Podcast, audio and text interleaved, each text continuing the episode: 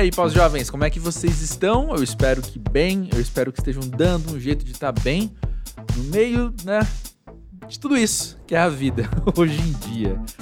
Para quem não conhece esse espaço, seja muito bem-vindo ao Pós-Jovem, um podcast de conversas muito sinceras sobre a vida nos nossos dias e a vida nas nossas faixas etárias, né? Aquele momento quando você tem chão pela frente, mas já deixou de ser novinho há um bom tempo, né? Eu sou André Felipe de Medeiros, tenho o privilégio de sentar e conversar com muita gente muito incrível, como o DJ Zé Pedro, convidado aqui desta semana. Zé Pedro e eu habitamos ali o mesmo ecossistema da música, né? Ele, além de DJ, é o fundador do selo Joia Moderna, que tem uns trabalhos assim sensacionais que eu, como repórter de música, principalmente com música para ver, tô ali sempre de olho, sempre trocando alguma ideia com algum desses artistas, incluindo as músicas nas playlists e por aí vai, né? Pois bem, mas você que chegou aqui até este episódio, talvez não conheça o Zé Pedro por causa do Joia Moderna. Talvez você conheça ele por ter estado por tanto tempo ao lado da Dani Galisteu como DJ do programa Super Pop na televisão ou talvez você conheça ele do canal da Véia, um canal do YouTube que ele teve também em algum lugar aí do passado, com uma grande visibilidade. Ou enfim, né? Talvez você conheça ele como DJ mesmo, de alguma festa que você foi, ou mesmo seu trabalho autoral, né? Seu trabalho enquanto produtor musical, seja em discos seus ou seja em remixes de outras pessoas, né? Enfim. O lance é, Zé Pedro é uma figura, Zé Pedro é um querido e foi muito massa bater esse papo com ele sobre a vida pós-jovem. Só situando um pouquinho mais, ele nasceu no Rio Grande do Sul, cresceu no Rio de Janeiro, mora em São Paulo há um bom tempo. Ele hoje tem 57 anos e eu tô até com medo de adjetivar a conversa que você vai ouvir agora, porque eu não quero ser tendencioso com a sua audição, sabe? Então, enfim, escuta aí e depois a gente conversa. Mas antes, deixa eu já te convidar a seguir o Pós-Jovem na plataforma em que você escuta podcast, porque toda terça-feira tem um papo com alguém muito bacana, como o Zé Pedro, para a gente poder conhecer melhor, fazer uma amizade aí e entender um pouquinho mais, né, vislumbrar um pouquinho mais do mundo que a gente vive. Da mesma forma, eu te convido a seguir o Pós-Jovem no Twitter e no Instagram como pós-jovem. Bem simples, bem fácil e os links estão na descrição deste episódio. Escuta aí o papo com o Zé Pedro agora e já já eu volto.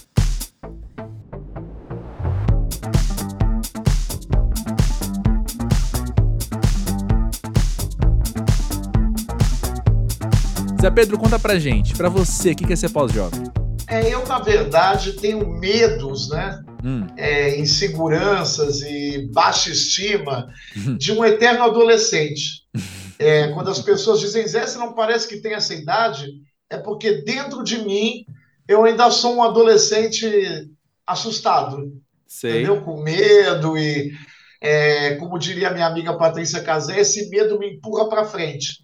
Uhum. Mas eu tenho, eu tenho muito, muita insegurança, sabe? Uhum. Porque eu deveria ter feito terapia na hora que a minha cabeça dançou, né? Que é ali naquele momento 17, 18. Sim. Mas como eu não tinha onde cair morto, eu fui para uma biblioteca ler. Então, eu, na verdade, formei, forjei uma persona através dos livros que eu li entendeu? Uhum. Então eu pareço que eu sou uma pessoa blindada, eu pareço que eu sou uma pessoa segura, eu pareço que eu, né, que eu sou forte, né? Mas isso tudo é um discurso que eu tenho.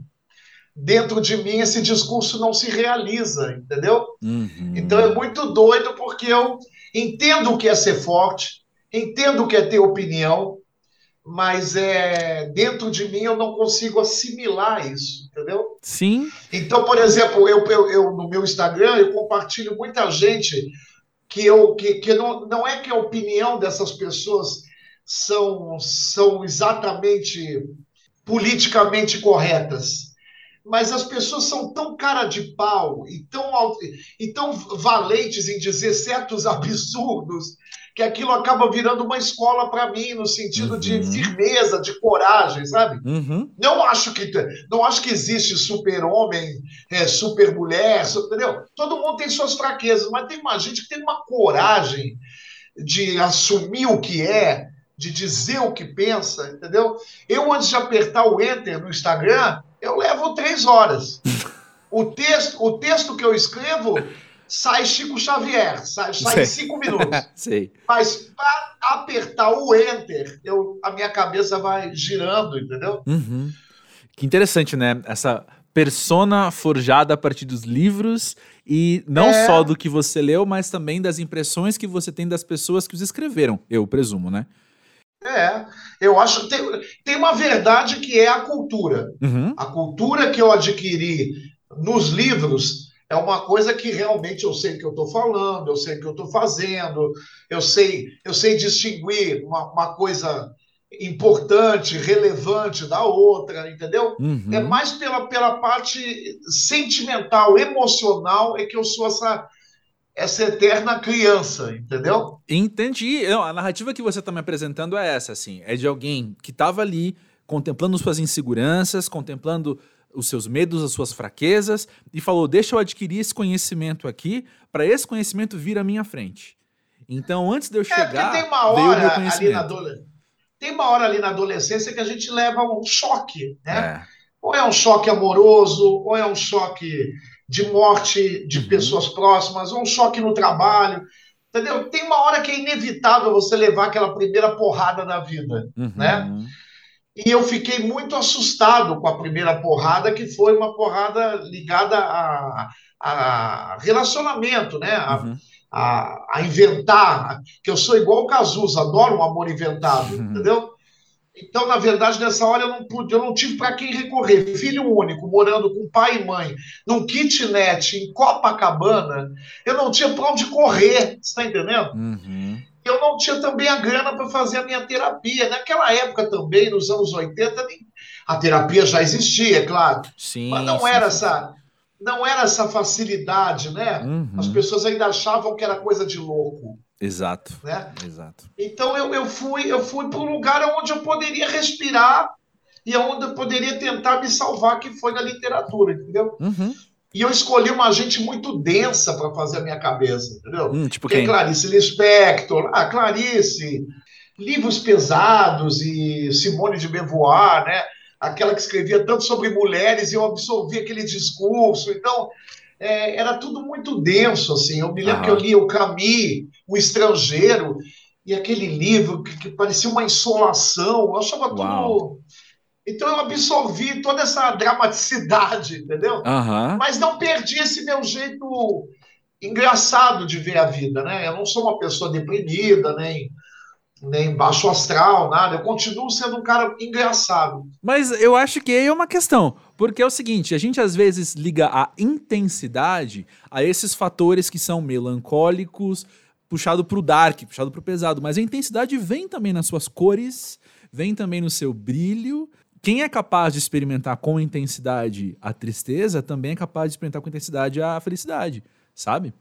É, eu aproveitei bem, e eu sou, eu sou uma pessoa melancólica, é, acho que num, num bom sentido e num bom tamanho, né? Ah, Porque sim. eu uso a, melanco, eu uso a melancolia para me emocionar, né? Para ver um filme Aham. incrível, para ouvir uma música, né?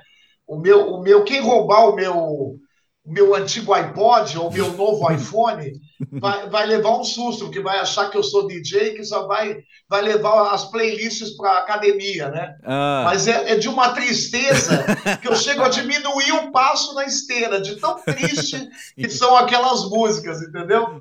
Porque eu, eu gosto da melancolia, eu gosto daquela, daquela coisa mesmo que nos anos 80 era, era uma realidade, né? Uhum, É, existia um movimento chamado Movimento Dark, né? uhum. Então eu, eu era totalmente um garoto dark, então eu adorava aquela coisa do, do Morrissey, Sim, né? é. aquela coisa do, do The Cure, né? Aham. aquela, aquela, aquela depressão é, de boutique? Aham. entre aspas, mas eu adorava. Não, muito legal. E também, voltando à questão da sua persona, e ligando a isso que você está falando, né? É muito interessante como a gente pode conhecer não apenas o Zé Pedro, mas o DJ Zé Pedro, assim. Acho que a música está muito ligada à sua identidade e à maneira com que você dialoga com o mundo, né? Sempre passa pelo lugar da música. É, eu acho que eu podia, eu tinha um destino mesmo de trabalhar com alguma coisa ligada à arte, foi o que o tempo provou, uhum. né? Mas eu estava satisfeito dentro do meu mundo, do meu mundo de careta, né? Uhum. Eu, eu, eu, eu fui passando de ano no colégio até chegar, sempre colégio público, cheguei à faculdade pública e cheguei ao quinto período de direito. Uhum. E ali foi que eu achei que eu não ia aguentar ter essa vida que eu estava já passando as, as fases, né? Uhum. E aí eu, eu me joguei num lugar no Rio de Janeiro que tem um nome peculiar para quem é jovem para morrer de rir, que se chamava Crepúsculo de Cubatão. Uhum. E lá eu conheci a Fernanda Young e ali naquele lugar que era um, um antro dark, a gente eu tomei consciência de que eu, aquele mundo ali não era para mim, o mundo do, de ser caixa de banco uhum. e fazer faculdade de direito, né? Então, uma noite, a Fernanda pintou meu cabelo de azul claro e eu não tive mais jeito. tive, que pedir, tive que pedir demissão no banco e tive que trancar a faculdade que eu nunca mais destranquei. Uhum. E virei DJ nesse lugar, né? Uhum. E aí, sem saber que eu, que eu adorava dançar, mas sem saber que eu poderia botar os outros para dançar. Isso é que é muito louco, né? Isso é muito louco. Aí quando eu fui tocar, eu já levei uma peruca gigante, uma roupa estampada e achei que aquilo era um palco. Uhum. Depois eu fui descobrir que DJ gosta de ficar no escuro, mas aí já era tarde demais, entendeu? É, nem todo um DJ. Acontecimento, é. É, não, hoje, hoje todo mundo quer todo mundo quer ser protagonista, mas naquele é. tempo o, o bom DJ ele gostava de ficar no escuro. Entendeu? Entendi. Mas é muito legal também pensar o quanto, ainda mais assim, hoje olhando para trás, né? É muito legal pensar como você se propõe a ser DJ ali de um lugar, tem uma questão local, físico, presencial ali, que se desenrola numa história que alcança a gente no Brasil inteiro, sabe? Quando não para além do Brasil. E você hoje pode continuar trabalhando com música, mas exercendo também outras funções, sem deixar de ser DJ, inclusive. Eu fui experimentando é, outras possibilidades ao longo da, da, da minha vida, né? Uhum. E fui vendo que eu poderia ter me encaixado num monte de coisa. Eu poderia ter sido um Fábio Porchat, uhum. eu poderia ter sido um ator, poderia ter sido um Jô Soares, poderia ter sido um Ney Mato Grosso, Mael, que maravilha, não no sentido de grandeza dessas pessoas, mas no sentido de liberdade, de arte, né? Eu, eu fui sacando que eu podia. Mas eu fiquei ali naquele, naquele lugar do DJ, e até hoje tem gente que implica um pouco. É por que, que eu ainda boto DJ Zé Pedro nas minhas redes sociais, né? Uhum. Porque ainda é a coisa que me dá mais prazer, de onde vem o, o, o dinheiro que me sustenta. Uhum. Então, na verdade, durante a pandemia, eu não me senti sozinho em casa porque eu gosto de ficar em casa sozinho. O que foi assustador para mim foi ficar dois anos sem trabalhar como DJ. Uhum. Isso foi angustiante para mim, uhum. entendeu? É, eu comecei a dar aula sobre a música brasileira aqui no Zoom, é, comecei a fazer algumas coisas porque eu achava que eu não devia ir para baixo da cama. Uhum. É, acho que mostrei capacidade até para ser um professor de música brasileira mas quando em outubro de 2021 eu fiz a minha primeira festa novamente, e que eu senti de novo aquela troca, é, eu falei, é aí mesmo que é o meu lugar. Então eu quero ficar com a idade da Dona Cano sendo DJ.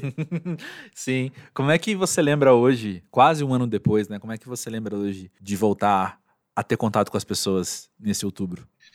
Eu acho que é uma confirmação é, que esse é o meu lugar mesmo no mundo. Né? Eu poderia ser um monte de coisa, como eu te falei. Sim, sim. Mas acho que o meu lugar é esse mesmo, entendeu? É ser DJ. Né? Uhum. É, e o que aconteceu quando eu voltei foi que eu comecei a tocar em lugares é, novos, que eu não estava acostumado a tocar, como Tóquio, uhum. né, aqui em São Paulo, que é um lugar onde a faixa etária, no máximo 22 anos. É. Sim. E eu cheguei para tocar com as minhas ferramentas de antes da pandemia, né? Com os meus luminosos, com as minhas mandalas, com a minha, com a minha roupa colorida. E ninguém deu a menor confiança para mim, ficou todo mundo de costa. Porque enquanto eu não, enquanto eu não, eu não toquei o que eles queriam ouvir, é. que é esse pop de hoje, é. que é o Pablo, que é a Luísa Sonsa, que é a Anitta, que é Isa, que é Pedro Sampaio, uhum. eles não se comunicaram comigo. Então, o que eu sinto de outubro até aqui é um renascimento meu. Hum. É, novas, novas pessoas de, me descobrindo e ficando encantadas com o meu som, principalmente, porque hoje o protagonismo também acontece na pista. Uhum. Então, se eu estou de paetê, tem 20 de paetê na pista. Uhum. Entendeu? Sei. Então, hoje é, é, cada vez mais importante que eu seja um bom DJ. Uhum. Porque aquelas minhas, minhas parafernálias visuais já não funcionam como antigamente. Sim. Você tocou num assunto Entendeu? aí que eu sabia que a gente ia chegar em algum momento, porque eu senti e porque eu tenho o que dizer. Teve uma, uma vez que eu tava num painel, eu acho que era do Natura Musical. Eu vou chutar que quando foi 2017 isso. Chutar, não, não vou lembrar agora. Mas você tava ali no painel conversando e você trouxe essa questão de estar ligado ao agora, estar ligado ao hoje, de uma maneira que foi muito forte para mim, as palavras que você usou e tal. E eu já usei os seus argumentos para discutir em podcast, que eu fui convidado, para falar: não, o Zé Pedro concorda comigo, que a gente tem que estar tá de olho no agora. E eu queria perguntar para você como é que tem sido esse seu movimento de estar tá atento ao que acontece na música de hoje, no sentido de o quanto isso é orgânico e o quanto isso é intencional. O quanto você precisa, sabe, querer prestar atenção no hoje ou quanto isso te perpassa de um jeito que você curte, que é naturalzão mesmo? Eu sou um pouco cruel com o jovem saudosista, né? O jovem que só ouve os medalhões do MPB, porque uhum. eu entendo que ele não viveu o que eu vivi, né? Uhum. Porque eu vi o Caetano em 79, porque eu vi a Betânia em 77. Ó, começou a humilhar, já tô aqui é, chorando Porque eu vi a Gal Costa, é, porque eu vi a Gal Costa em 72. Então, eu fico um pouco pensando por que, que o jovem só quer esse passado da música brasileira, entendeu? Uhum. Então, a, a, em 2011, eu abri essa gravadora Joia Moderna exatamente para fazer esse, esse choque, no melhor sentido, de gerações. Uhum. É, ontem eu lancei um disco da Fernanda Porto, que é uma cantora que em 2001, 2002 estourou junto com o drum and bass, uhum. e há 20 anos ela é vítima de bullying no mercado, porque como o drum and bass entrou em descaso, ela foi junto no pacote, uhum. entendeu? Então eu fiz uma proposta indecente a ela, que a gente fizesse um disco aonde ela fizesse voz e piano, ou seja, longe da, da música é, eletrônica. É, no espectro, assim, tá lá do oposto geração. do espectro do drum and bass, né? É e a nova geração. Entendeu? Sim, sim. Então é muito interessante ela tá, tá cantando Malu Magalhães, cantando Rubio, cantando João, né? Que é um cara que eu levanto a bandeira e tem gente que tem muito preconceito, diz, mas o que é isso? Uhum. Porque as pessoas veem em mim é, um conhecimento da música brasileira e querem impor em mim um preconceito. E eu acho que existe uma contradição, porque o que as pessoas adoram ouvir Caetano, Gil, Gal e Betânia e não, não seguem o preceito principal, que é o tropicalismo é aceitar qualquer tipo de música. Perfeito, perfeito. Entendeu? Então, perfeito. Então, assim, eles adoram os quatro, mas eles não são tropicalistas, eles têm preconceito, entendeu? Uhum. Então você tem que ter um, um ouvido democrático, né? Uhum. Então tem muita gente, por exemplo, que com essa coisa do Tóquio, eu comecei a postar no meu Instagram algumas, alguns vídeos meus tocando ali. Uhum. E aí algumas cantoras, algumas pessoas né, do meu passado me mandaram mensagem dizendo, Zé, você se entregou, né? Olha. Eu não acho, eu acho que se entregar é não olhar para o futuro, entendeu? Sim. Sim. Como diria o Glauber, eu não se entrega por isso que eu não me entrego, não. Entendeu? É. Eu não. muito bom. Mas tem uma questão também muito grande de adaptabilidade, né? Nós sabemos os espaços onde nós estamos.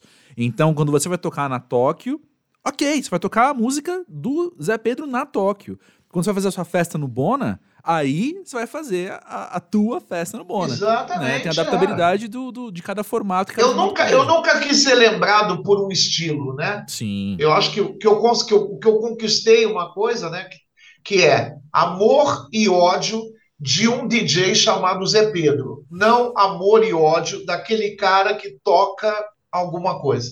Hum. Então, acho que é por isso também que eu resisto tantos anos no mercado. Uhum. Porque eu nunca fiquei a cara de um estilo. Uhum. Né? Uhum. Eu, sou, eu sou o Zé Pedro. Então, ah, eu vou chamar o Zé Pedro para tocar. Entendeu? Sim. E aí esse caldeirão vai girar conforme eu for é, é, sentindo o povo na pista. Sim. Entendeu? Por exemplo, domingo eu fui fazer os 30 anos da Antônia Moraes, né? Hum. Ela é uma menina jovem, e ela me trata, claro, como um ancião, né? É. Mas ela achou, ela é muito ligada a mim e achou que deveria chamar o Zé Pedro. Mas acho que ela esperava na cabeça dela que eu fizesse um som compatível com a minha idade, hum. que ela não se importaria porque ela me adora, entendeu? O que, que aconteceu? Eu abri com a Beyoncé e a Madonna nesse remix que acabou de sair, Sim. entendeu? E segui em frente fui pela Rosália, fui pela. É, é Rosália ou Rosalia? Rosalia. A Rosalia. E fui, fui em frente também, fazendo a minha dobradinha, né, com, os, com o passado de glória, claro. Passando Sim. pelos gringos, pelos brasileiros. Mas eu senti que, que, os, que os colegas dela, né, os, uhum. os contemporâneos dela se assustaram com o meu som. Entendeu? Olha, que interessante. Que interessante. E eu vou dizer assim, para mim, falando muito sem demagogia nenhuma, assim. Para mim é muito mais interessante pensar em alguém que sabe o que fazer em cada situação do que em alguém que vai impor uma certa identidade àquela situação, entendeu? Então, assim, eu convidei o Zé Pedro para ele vir tocar aqui. Aí ele vai olhar para o que é o aqui e decidir o que é melhor. E vai arrasar. É ao invés de é chegar isso, e falar. Nem, nem todo DJ faz isso, né? Pois é, então. A maioria dos DJs tem seu estilo então, e não então. saem dele, né? É. é. Eu sou, eu sou completamente um cara que está a serviço da pista. Uhum. Conforme, a, conforme a, vai andando a pista, eu vou andando junto com ela. É. Você acha que isso tem Porque aí eu volto àquele assunto da baixa estima. Ah. Eu não aguento ver uma pista vazia de jeito nenhum. Aham. É, acho que você respondeu o que eu ia perguntar. Eu ia perguntar isso: se você acha que isso tinha a ver com a sua experiência, o seu histórico. Ah, com... claro. É. Claro é muito louco porque eu ainda fico com a mão gelada. Ainda fico inseguro, ainda fico. Sim. E essa primeira vez que eu to toquei no da Tóquio, que teve essa, essa rejeição, uhum. quando eles me chamaram imediatamente para fazer outra data, uhum. eu falei para eles: o público de vocês não me quer. E eles disseram: Zé, não importa, toca o que você quiser, a gente adora você. Uhum. Mas enquanto eu não descobrir qual era a música que eu tinha que tocar para dar certo a pista, eu não sosseguei. Sim. Vamos falar mais de insegurança? Porque é o seguinte, suspeito que a tua insegurança aos 57 é diferente da tua insegurança aos 17, enquanto Não, é a mesma. É a mesma. É a mesma. Ela não é se ela não se desenvolveu, não se refinou. Não. ela não se ela não se deslocou, ela é... ficou no mesmo lugar. É. Interessante. Tem a ver com rejeição, tem a ver com, com esses medos que você tá falando? Tem a ver, tem. Por exemplo, quando eu voltei a trabalhar em outubro, né, de 2021, uhum. E que o dinheiro voltou a entrar, né? Uhum. Foi uma, isso foi um choque muito grande, né? Não entrar nenhum tostão, né? Uhum. Os orçamentos, os, os orçamentos continuavam é, aparecendo e ninguém fechava nada, porque todo mundo tinha segurança de fazer uma festa. Uhum. Né? Total. Então eu fiquei muito impressionado com isso. E quando começou, né, novamente a roda girar, é, eu fui convidado a, a, me retirar do prédio onde eu morava em Pinheiros 25 anos. Uau. Eles Eu tinha 15 dias para sair porque eles demoliram o prédio. Uhum. Então, isso para mim foi muito desconcertante, que aí volta aquela criança dos 17 anos. Uhum. Pensando, e agora? Uhum. Como é que se aluga um apartamento? Entendeu? Uhum. E aí eu descobri que tem aplicativos, eu descobri que a vida ficou mais fácil. Como diria Rita Lee, Deus que me livre voltar no mundo que não tinha internet. Porque Nessas horas a internet é mãe e pai, né? É. Eu fico pensando, agora eu tô me questionando aqui das minhas inseguranças, né? O que será que, que é a mesma insegurança? O que será que a insegurança mudou? Eu tenho. Eu acho que por ser o filho mais velho, eu acho que a gente acaba tendo muito essa questão de rejeição também. Que é normal quando você tem um irmão mais novo, né? Quando surge uma criança em casa e você não é mais a, o, o, bebê da casa, assim, que a gente acaba. Também não fiz terapia na infância, não fiz terapia na adolescência, então a gente acaba levando isso pro resto da vida, né? Mas eu acho que no meu caso, ela, essa insegurança ela foi ficando mais refinada, e eu não digo isso num sentido bom, não, sabe? Ela foi ficando mais. Ela foi se desenvolvendo, foi evoluindo e ficando um outro dinossauro, assim, um outro, sabe? Um outro, um outro ser nessa linha do tempo acho que até mais indomável em muitos, em muitos sentidos, assim. Eu acho que quem aprendeu, quem mudou não foi a insegurança, quem mudou fui eu, sabe? Que agora é. eu quero olhar para ela de outro jeito, eu quero lidar com ela de outro jeito. Mas ela só só ganhou força, só ganhou peso. Ela ganhou repertório, ela agora sabe argumentar comigo, né? De jeito que ela não sabia argumentar antes. Antes era só medo, antes era só sensação. E agora ela conversa, ela fala, mas lembra aquela vez que te rejeitaram? Lembra aquela vez que você se sentiu sozinho? Lembra aquela vez que não sei o que lá? Então, quem teve que mudar fui eu, no fim das contas eu acho que a pandemia foi uma boa, uma boa resposta para essa minha vontade de deixar as coisas eternamente do jeito que estão. Né? Eu criei uma situação confortável para mim de vida uhum. e aí é, eu gostaria que ela ficasse sempre assim, né? Uhum. E eu acho que a pandemia veio para puxar o tapete geral.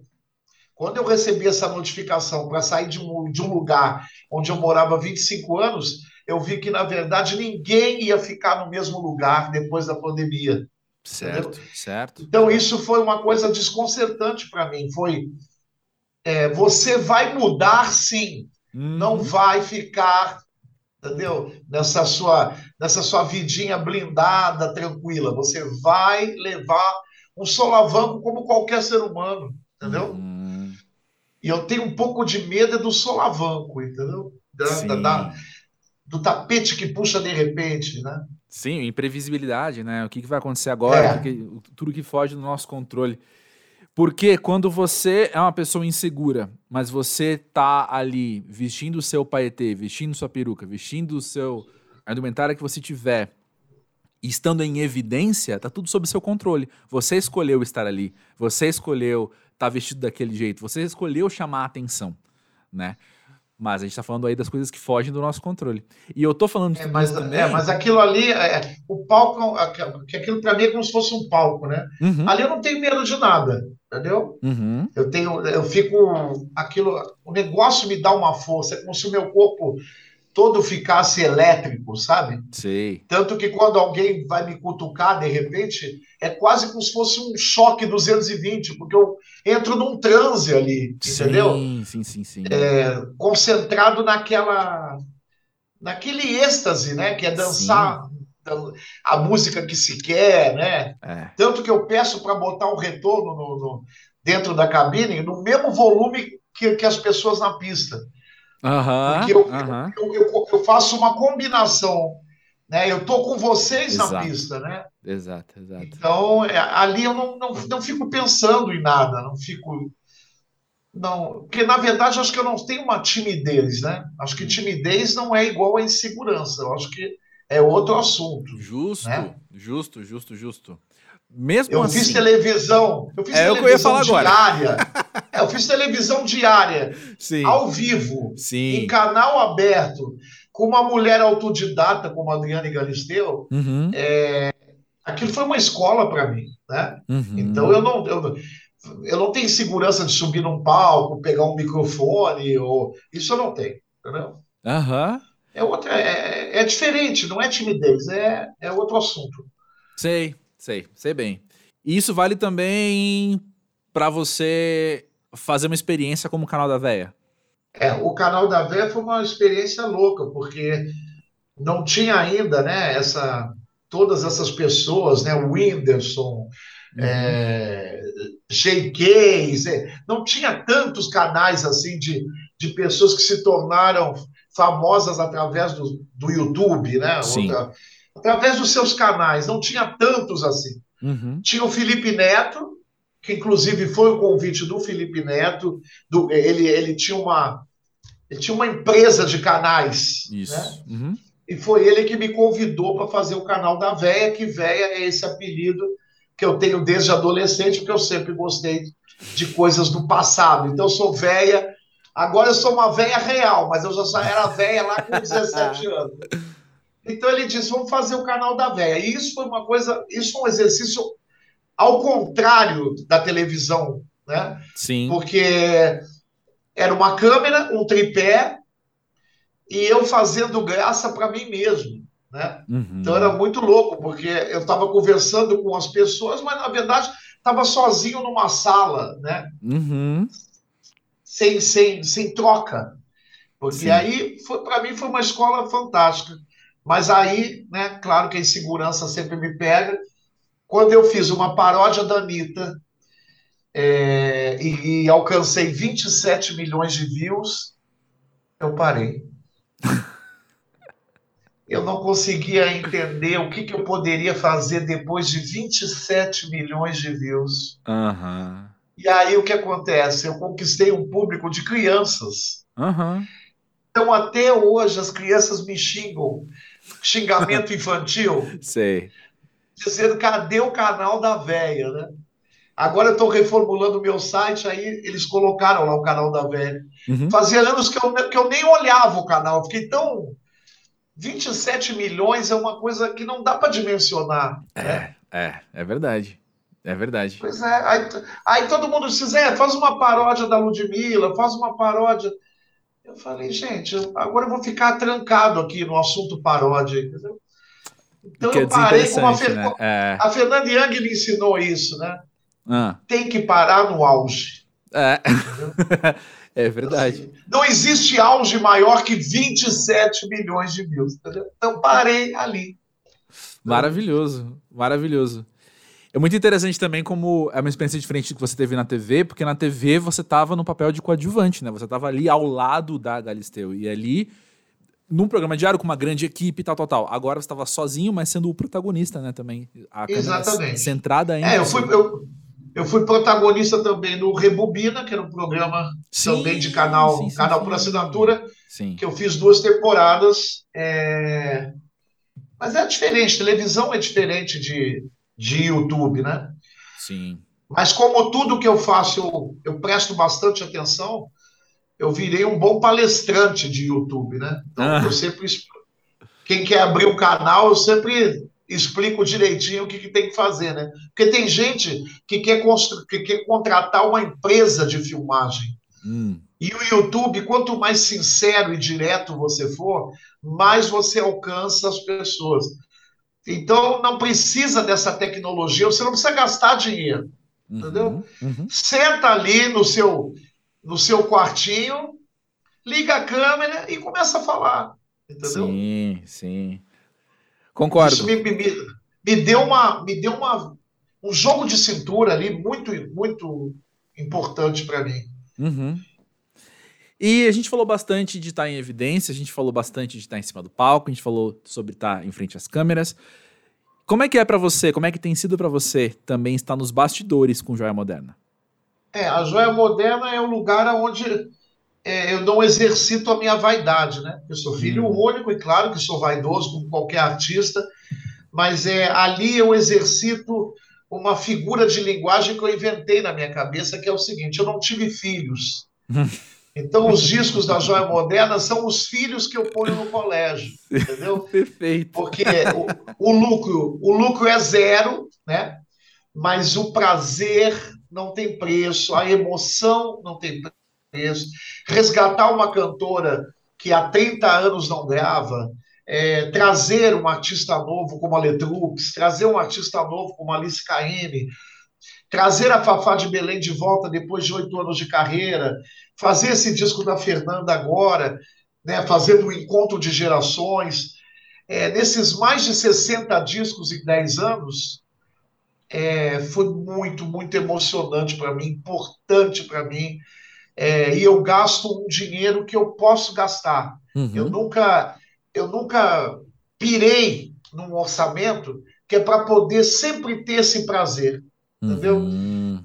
Então eu fui aprendendo a fazer discos com, com verbas pequenas é, e junto a uma, a uma, turma que torce pela joia moderna, que torce por, pelas coisas que eu torço, entendeu? Uhum. Então, muita gente muito jovem começou a trabalhar na joia e hoje já está noutra. Sim. Mas começou a galgar seus degraus ali, fazendo os primeiros vídeos, fazendo, sendo músico iniciante, entendeu? Uhum. Hoje vários já estão diplomados e, obviamente, tem seu preço. Já não fariam alguma coisa para a joia moderna. Sei. Entendeu? Mas Sei. aí vai sempre, vai sempre chegando mais gente. Entendeu? Sim, é, sim, sim. Sempre, para o pós-jovem, sempre tem uma leva de pré-jovem. Sempre, sempre. Eu fico pensando, você falou a analogia da, da escola, de levar né, os seus filhos para a escola, mas acho que também tem a analogia do professor do colégio, que sempre vem uma turma nova, né? Sempre, sempre, entendeu? E isso é uma coisa que eu estou te falando, isso não é fake em mim. Uhum, uhum. Eu tenho mesmo um desejo pelo novo.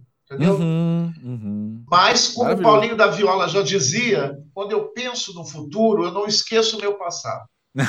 eu gosto também de me emocionar de ver o Caetano Veloso, de ouvir a Maria Bethânia, entendeu? Sim. Mas eu, eu gosto também do novo e consigo ter a mesma emoção.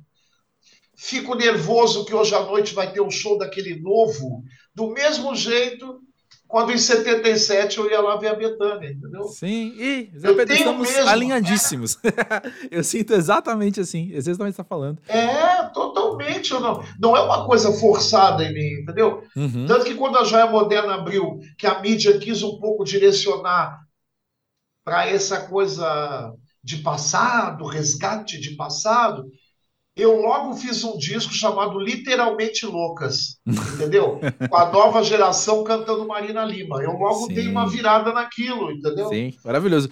Isabel, você já citou tanta gente, citou Rita Lee, citou o Paulinho da Viola agora, e aí tem essa questão, né, da gente tá vivendo a vida com a literatura, com as músicas, moldando como a gente pensa, moldando é, quem a gente é, muitas vezes, né? Você citou a persona que você foi construindo, a partir desses produtos culturais. Mas você no Joia Moderna também tem a oportunidade de estar ao lado dos músicos na confecção dessas obras, que vão moldar as personalidades dos outros, né?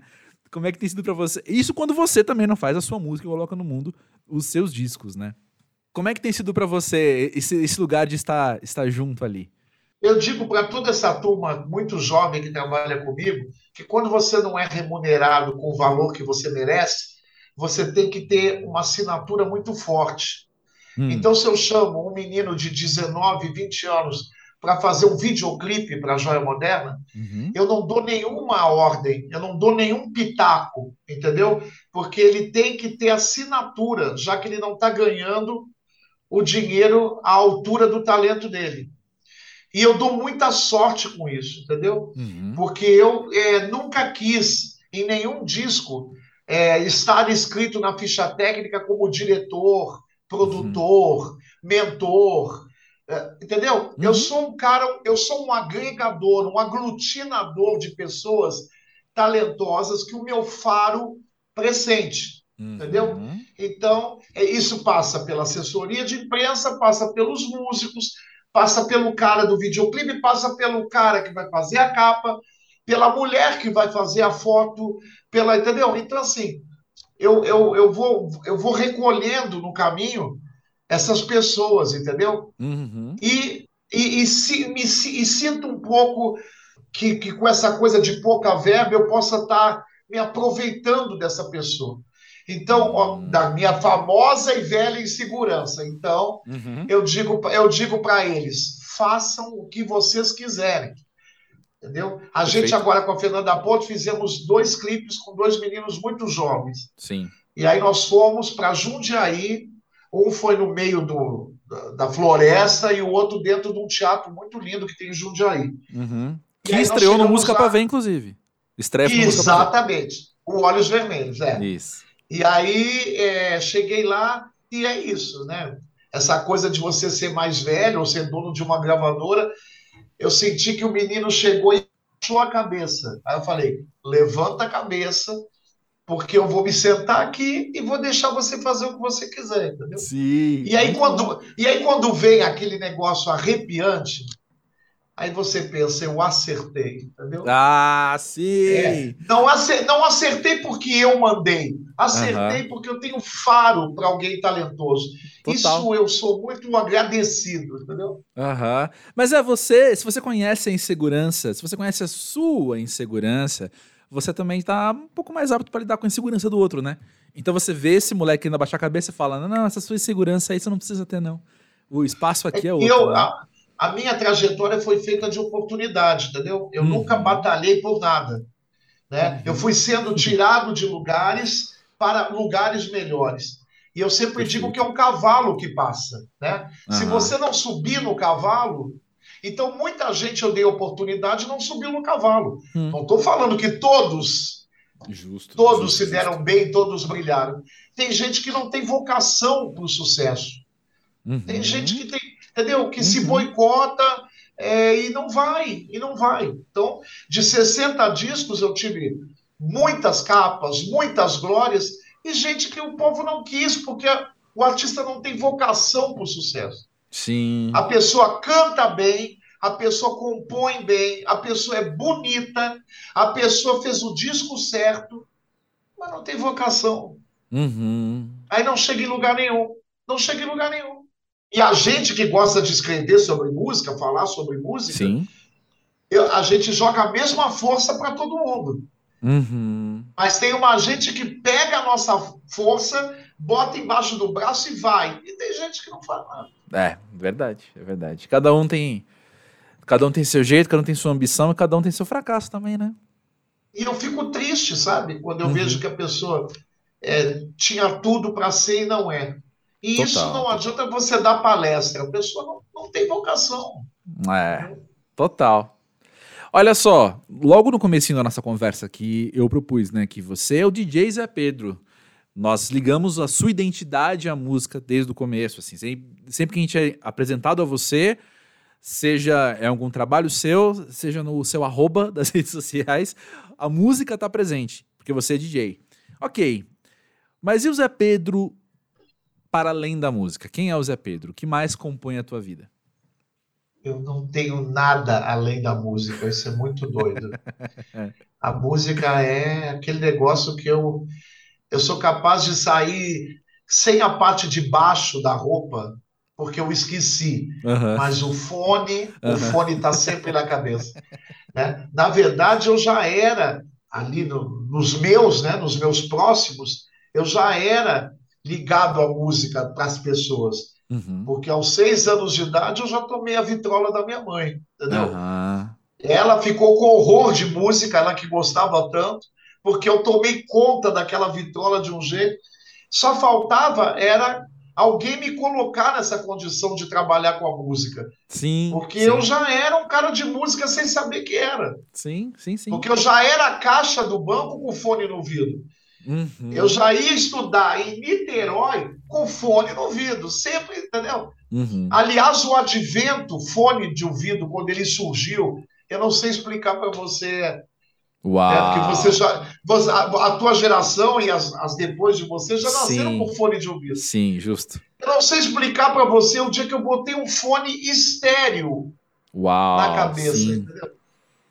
É um negócio muito louco. Porque o que, que a gente tinha? A gente tinha aquele fio que era para o pai ouvir futebol, só no lado esquerdo. É. E que você ligava num radinho AM. Uhum. Agora você imagina a primeira vez que eu ouvi uma música em estéreo. Uau! Uau. A primeira vez que eu ouvi uma música digital. Uhum. Sem ser o vinil que eu tinha que lavar com sabão de coco. Uhum. É muito doido, porque já nasceu uma geração que é essa, que acordou com, com a plataforma digital, né? Uhum. Essa é. tem um descaso com a música, tem quase um descaso com a música, né? É, a acessibilidade é tão grande que, você não valoriza, né? É, porque é isso. Você fazer uma playlist para alguém, não sei se é tão diferente, mais é, fútil hoje em dia, uhum. do que quando você fazia uma fita cassete pro teu amor. Não é? Uma fita de 90 minutos era incrível, entendeu? É. Eu fiz poucas fitas cassetes, mas eu, fiz, eu queimei muito CD. Ah, tem que queimar o CD também. É. Eu queimei muito CD, mesmo. Por exemplo, hoje em dia, você faz uma playlist para alguém? Não, não lembro de vez que eu fiz. Não lembro Porque as pessoas que querem fazer suas playlists, ela não pede para você uma, né? Exatamente, exatamente. E eu tinha uma amiga que era nossa tradição, que no aniversário dela eu dava um CD para ela que eu fazia.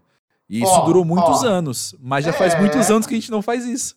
Entendeu? Não faz mais. É. E aí ela fez uma playlist. Ela achou o CD, só que ela não tem onde ouvir os CDs.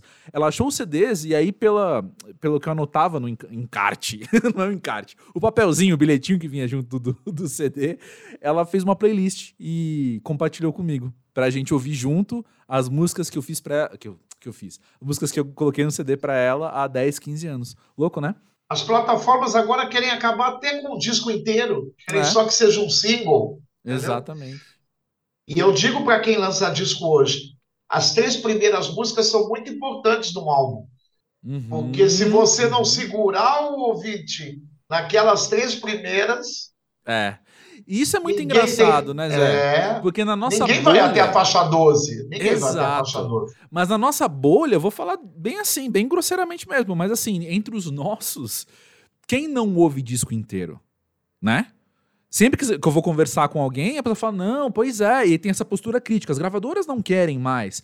Eu só ouço discos inteiros. E aí eu falo: É, eu também. Eu entrevistei um, um cara agora de manhã que tá lançando o terceiro álbum dele em quatro anos. Ele tem 23 anos. E eu falei para ele: eu falei, Você sabe, assim como eu, que você tá sozinho nessa. Né, que a tua geração não tá fazendo álbuns inteiros. Ele falou: É, mas eu ouço álbuns inteiros e quero fazer álbuns inteiros. Eu falei: Obrigado. eu também.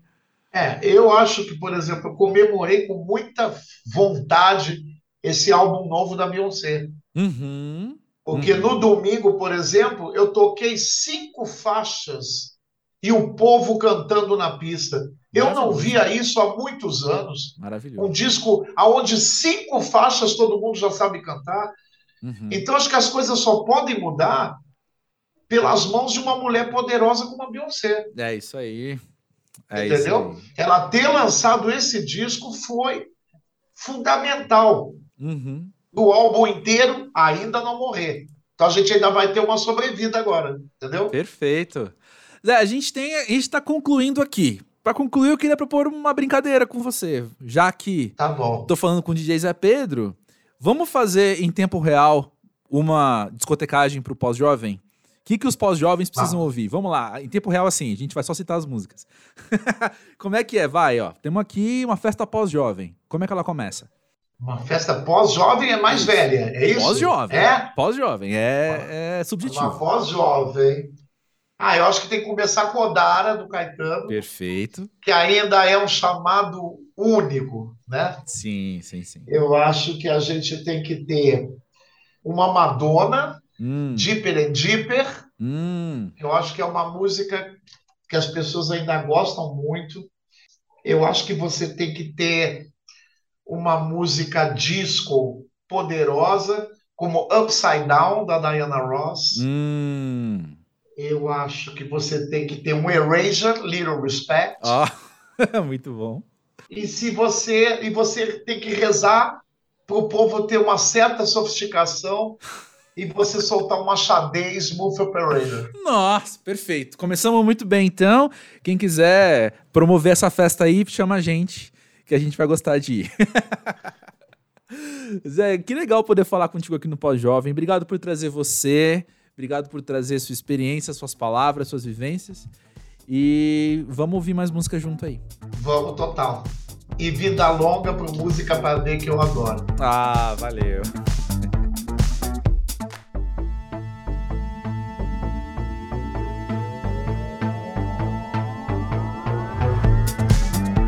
Quando eu comentei que eu não queria ser tendencioso com a sua audição, eu tava pensando principalmente na vulnerabilidade, assim. Eu acho que foi a primeira, o primeiro impacto que eu tive durante a conversa com o Zé Pedro, né? Assim que ele começou a falar, eu logo falei: caramba, ele trouxe mesmo ele, né, aqui pro podcast. Logo de primeira, muitos convidados, quando a gente já não se conhece antes, melhor, assim, né, de conversar e tal muitos convidados eu percebo que vão se soltando ao longo da conversa. E o Zé chegou, ele veio e tava ali, sendo ele, sendo super sensível logo na primeira resposta, né? Então, eu acho que a partir daí veio um episódio, bom, você ouviu, né? Papo maravilhoso. E vou dizer assim, eu comento em algum momento ali, né?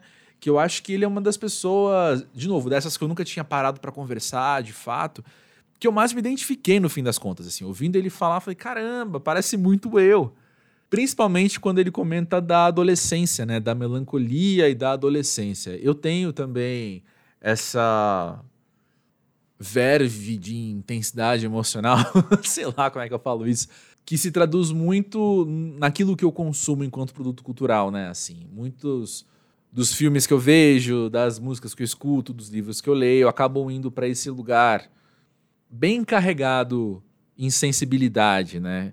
por mais que eu seja fã de comédia, eu acho que eu até comento isso, não é à toa, né, com ele. Fala, quem experimenta bastante da melancolia, experimenta bastante da euforia também, né? E é muito o meu caso. Mas eu lembro da adolescência hoje com carinho por isso também, sabe? Quando eu lembro daquele moleque, pô, tão ingênuo. Eu falo isso no episódio 136. Eu tive que fazer uma pausa aqui para ver o número do episódio. No episódio 136 eu até conto de uma experiência que eu tive vendo fotos antigas, assim, de de me ver e pensar quem eu fui, quem eu sou, assim, né? E, e quando eu olho para aquele moleque de, sei lá, 16 anos, assim, eu tenho um carinho pela ingenuidade dele, assim, alguém que nunca tinha, sei lá, nunca tinha se apaixonado e ficava ouvindo músicas de amor e sofrendo, né? Nunca tinha vivido, tinha vivido quase nada, eu tinha 16 anos, assim. Eu, eu ficava vendo esses filmes, ficava vendo, lendo os livros e sentindo tudo muito aflorado, assim, nossa, caramba, esses sofrimentos, esses dilemas, né? sem ter vivido nada daquilo. E eu eu acho massa, sabe? Eu acho, eu tenho um carinho por isso mesmo. Acho uma ingenuidade bonita, tem uma pureza aí no meio também, que eu acho muito interessante assim. Hoje lembrar me vem esse carinho na minha leitura, saca? E você, você quando você olha para tua adolescência, quando você lembra das inseguranças como o Zé trouxe, quando você lembra dessas situações, talvez de você confrontar, assim, tipo, olha o que eu pensava, olha o que eu sentia, sendo que, pô, eu não sabia quase nada, né? Como é que isso bate em você? Você se perdoa? Você tem carinho? Você tem deboche? Não sei, né? Você só se olha e se condena? Talvez você esteja algum processo, né, de ainda ter que fazer as pazes com o seu passado. Como é que isso está batendo em você? Eu vou ficar muito curioso em ouvir como é que os outros pós-jovens estão se relacionando com o passado e com a adolescência, agora já décadas depois, né? Conta aí no podcast arroba pausjovem.com.br e ou no arroba pausjovem das redes sociais, que eu insisto, os links estão na descrição deste episódio. É sempre muito bom ouvir de vocês as suas experiências, até porque elas acabam definindo muito do que eu trago aqui para o podcast, né? Seja com os convidados ou seja nos episódios especiais para quem não sabe, de vez em quando, às quintas-feiras, surgem os episódios de Capinha Azul. Esses são formatos extraordinários aqui do, do podcast, né? Mas enfim, espero que você espero que você tenha se sentido bem-vindo aqui e tenha se sentido acolhido pela conversa com o Zé. E se você também se identificou com ele mais do que achava que ia se identificar, me conta aí, eu vou gostar de ouvir. Ou não, né? Se você tá ouvindo a gente conversar e pensar, caramba, eu sou totalmente diferente de vocês, vai ser da hora ouvir isso também. Vamos mantendo um contato aí, fica à vontade para seguir o Pós-Jovem e vamos junto. Vejo vocês na próxima. Grande beijo.